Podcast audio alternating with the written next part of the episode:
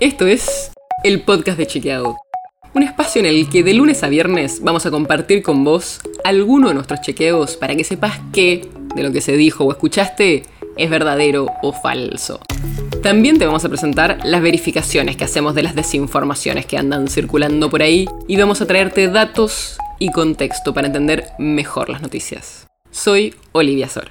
Y hoy estoy con Matías Di Santi, el jefe de medios de Chequeado, porque cada vez falta menos para las elecciones y queremos contarte las desinformaciones que estuvimos chequeando estas semanas. Hola Mati, ¿cómo estás? Hola Oli, ¿cómo andás?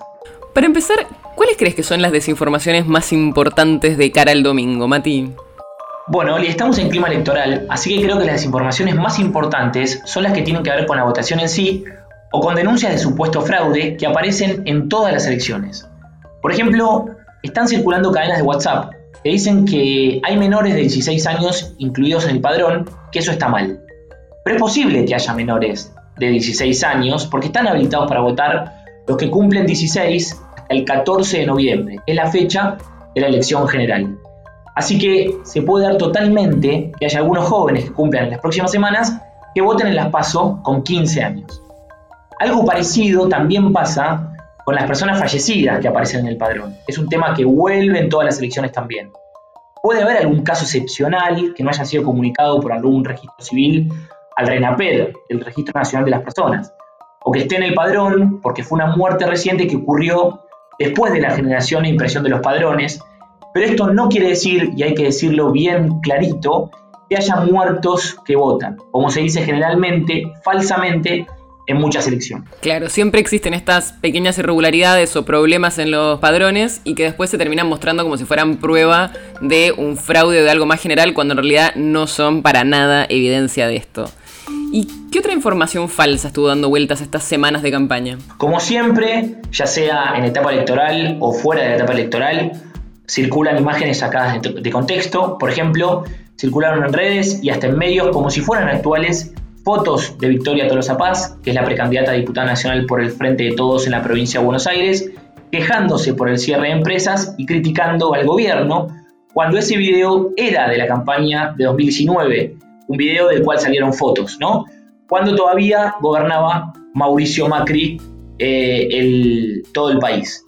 También hubo información engañosa que circuló, por ejemplo, muchos posteos hicieron alusión a un supuesto caso de mala praxis médica de Facundo Manes, el precandidato de Juntos en la provincia de Buenos Aires por la Unión Cívica Radical. Y si bien es cierto que esa causa existió, Manes fue sobreseído, algo que desde chequeado pudimos verificar. También circularon fotos editadas. Circuló una foto de José Luis Espert, que se candidatea en la provincia de Buenos Aires por el partido Avanza Libertad, donde se lo ve a Espert con los dedos en B abrazando al diputado del Frente de Todos, Máximo Kirchner, pero esa foto está editada y en la foto original no está él, sino el periodista candidato por el Partido Popular, Santiago Cuño. Y la foto encima es del año 2019, o sea que es vieja, cuando Cuño se candidateó a presidente. O sea que nada que ver. Claro, estos son todos ejemplos clásicos de desinformaciones, fotos o videos fuera de contexto o fotos manipuladas directamente para hacernos pensar algo que no es. Y muchos de estos chequeos se hicieron en el marco de reverso, ¿no? Así es, Oli. Eh, Reverso es el proyecto periodístico colaborativo que estamos encabezando desde Chequeado, que busca frenar la desinformación en estas elecciones del año 2021. Desde Chequeado, como decíamos recién, coordinamos esta alianza con muchísimos medios, más de 40 medios en todo el país, que pueden republicar el contenido y así luchamos todos juntos contra las desinformaciones y las personas tienen la mejor información disponible a la hora de votar. Si quieren ver estas notas o les interesa saber más sobre esta alianza, pueden buscarnos en redes sociales como Reversoar o entrar a nuestra página que es reversoar.com. Así que ya sabes, antes de ir a votar puedes revisar cuáles de las cosas que viste dando vuelta por ahí son en realidad desinformaciones y no hay que creer en ellas.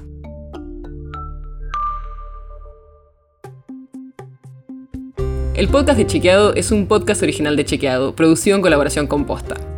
Si tienes una idea o algún tema del que te gustaría que hablemos en un próximo episodio, escribinos a podcast.chequeado.com.